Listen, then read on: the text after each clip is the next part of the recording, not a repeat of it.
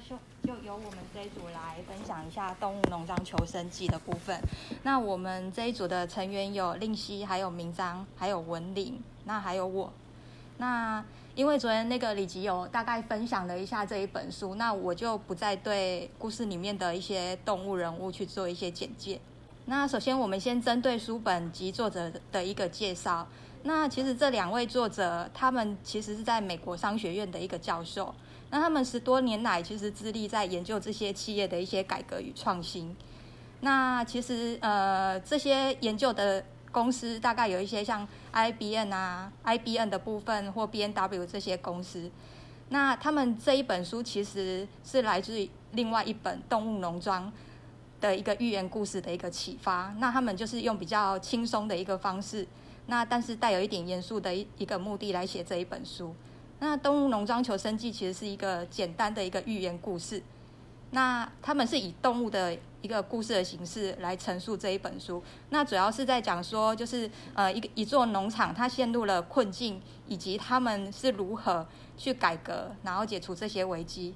那可能包含就是突如其来的一些领导挑战啊，或一个创新的点子，还有可能是面临一些呃突破啊阻碍，那最后得到胜利。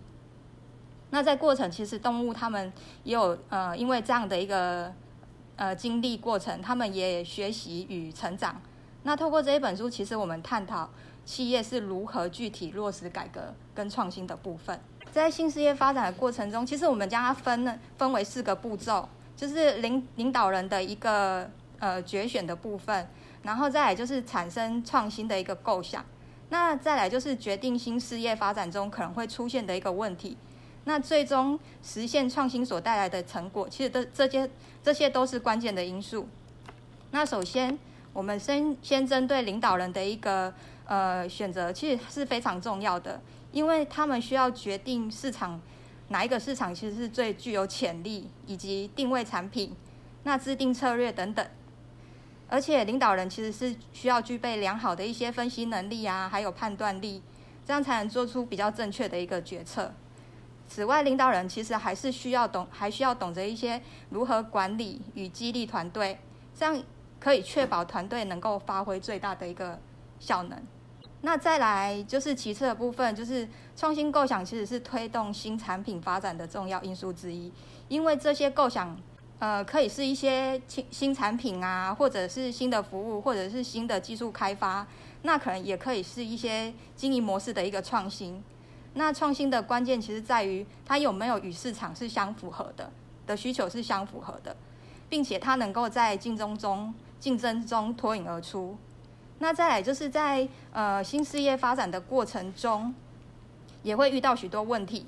那这些问题可能是既有的一个呃资源啊，或生产线的一个共享，那就会引发不同部门之间的一些意见分歧的的问题，那可能会导致一些冲突。那这样也也会引导影响到事业新事业的一个发展。那最后在创新所带来的一个成果啊，其实也是新事业发展的一个重要指标之一。如果创新的如果创新的一个构想能够成功的实现，其实新事业也将获得更多在市场上有更多的一个份额。那它也可以为企业带来更多的利润。那其实它也可以。帮助企业提高产品的一个品质，还有生产效率，而且也可以在市场上建立一个更强的一个品质价值。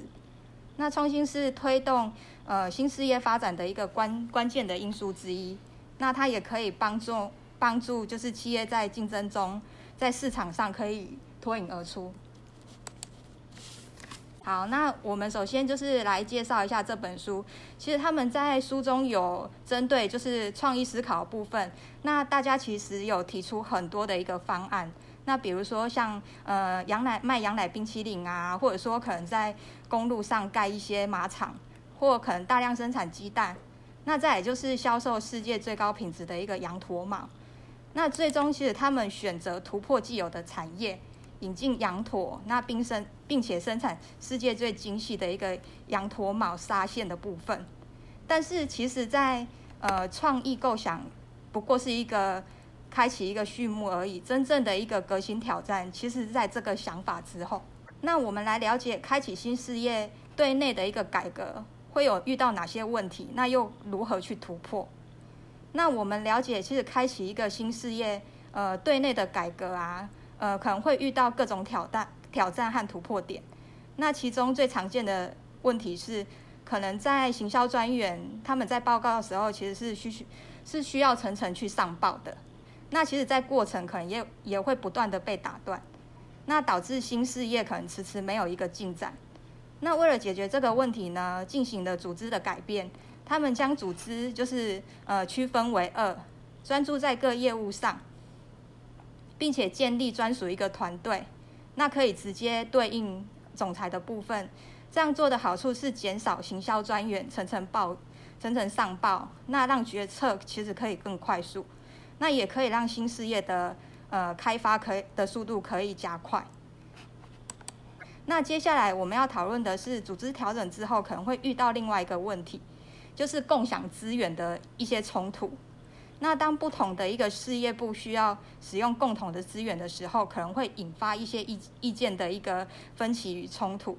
那为了解决这些问题，那在共享的一个有限的一个资源下，其实新事业需要需要核心业务的一个资源，因此重新将共同资产的一个部分合并成同一个营业部。那其余销售和行销的部分一样是独立运作，那这样可以导致就是最佳化的一个资源。那这样做的好处是将将共同资产合并成一个营业单位，这样可以更好的管理和分配资源，那也可以减少呃不同事业部之间的一个冲突和意见分歧，那也可以提高整个呃组织的一个效率和成果。那我们要探讨另外一个引发的冲突点的问题是，当组织因为专业能力有限，那不同的生产方式和现有的一个生产流程其实是会造成干扰的。那这些冲突可能会导致生产效效率的一个下降，那可能会增加产品的一个生产的成本，还有交货的时间。因此，其实我们都需要重新思考一下生产流程的一个设计。那就是将不同的一个产品的生产流程，包含设备来做一个区分，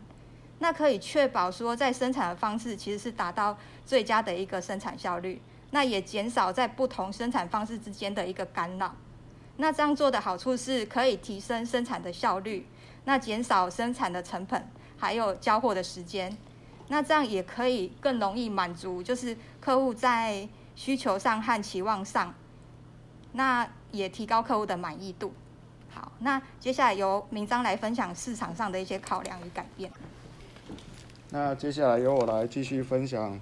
呃，他在不同市场的考量，因为他们都呃，他们知道说由动物来管理农场的话，他们所生产的这些农作物啊，他们是赶不上用人类的机器来生产的，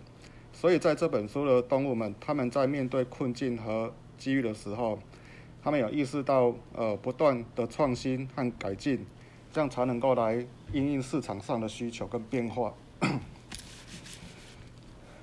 所以在，呃，他书中里面的一般农产品这边，他们之前都是呃做一些呃鸡蛋啊、牛奶，还有一些玉米的一些贩卖，所以变成说，呃，他们的利润都已经被呃人类的机器呃给取代了，所以他们的利润已经变得很少了。所以他们呢，经过市场的调研跟分析之后，他们发现说，呃，珍贵的羊驼毛的商机，那并且决定将其作为他们新产品的那个开发和推广，而且呢，他们也请了一些专业的销售的顾问来协助他们农场，那可以提供他们相关的一些建议跟增加他们收益。所以他们的顾问，他们有跟他讲说，嗯，他们可以提供一些客制化的产品。那可以依照羊驼毛上面的毛的粗细，然后去分它的柔软度，那价格就可以有不一样的利润出来。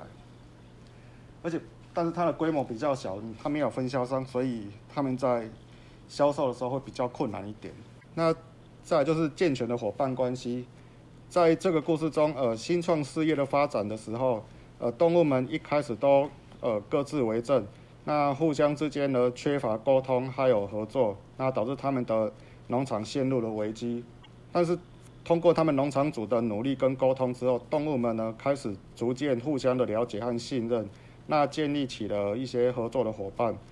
他们开始会分享资源啊，还有知识，还有技能，那互相支持，然后共同努力去克服各种困难。那最后他们就会建立起健全的伙伴关系，还有个人的组织发展，都是很重要的。那在这本书当中，他们还有提到一个新事业的开发三铁则哈。那第一个就是说，呃，他们提出了学习第一、利润第二的这个观点。那表明说，呃，学习和创新是企业取得长期成功的一个关键。那把学习摆在第一，从有纪律的实验里去学习，就能够做出更好的决策，那也才能够尽快去达成它获利的目标。那第二点就是说，呃，他们在大实验下，还有包括一些小小实验。那这本书当中提到的大实验，就是说他们在呃开发这个新创事业，就是他们的一个大实验，所以它里面会做一个小实验。所以他们通过呃这些小实验的方式来促进农场的一个创新，那不断的去寻找新的发展还有机遇。那书中提到的小实验就是透过他们透过那个网络的行销，那把它当成是这个大实验里面的一小部分，然后来证明说他们的行销有没有发挥这个成效。那第三点是创新领导者的任务，就是执行有纪律的实验。那在这本书当中，他提到的新事业刚开始呢，并不是很理想，所以在创新领导者的任务就是要有纪律的去执行的实验，那不断的去调整和改进，将创新的成果转化为农场的价值还有利润。那最后是新事业迎来的正向发展。那首先就是说，呃，动物们他们通过了学习和实验，那开发了珍贵的这个羊驼马，那顺应了市场的需求，取得良好的商业效益。那再就是说，他们也通过了建立良好的伙伴关系，还有合合作模式，实现了资源共享，还有优势的互补，那进而让新的事业更加具有竞争力，还有可持续性。最后，动物们呢，他们也是通过不断的创新和改进，让呃农场的新事业注入新的活力，让它可以持续的一些发展跟壮大。那最后总结，呃，我们看完这本书之后，它有总结有四个主要的点呢，就是说。呃，第一个，它机会。那在市场不断的变化的环境下，企业是需要敏锐的洞察市场的需求，以及及时的去调整自身的发展战略。那并且可以始终的去保持创新的精神，才能够抓住机会，那创造企业的一个蓝海的市场。那第二个组织呢，就是说一个良好的组织的结构和营运的模式呢，是企业取得成功的基础。在实际中，企业需要建立高效的团队和组织的结构，那注重内部沟通还有协作，促进知识还有资源的共享，这样才能够为企业的创新发展提供比较坚实的一个支撑。那第三点是资源，那我们有什么资源，跟我们有什么，我们需要什么样的资源？所以在企业中，呃，它要有效的管理的利用的资源，就是包括它的一些人力、物力还有财力等方面。只要通过有效的配置资源还有投资，才能够提高企业的生产力还有竞争力，那并且为企业的创新还有发展提供充足的一些支持。那企业呢，它需要树立正确的一个价值的观念，那注重员工的培养还有发展，那建立良好的企业文化还有精神的氛围，这样才可以激励呃激发员工的一个创新的意识还有执行力，可以为企业的发展。呃，打下比较坚实的一个基础。以上是我们这一组的分享。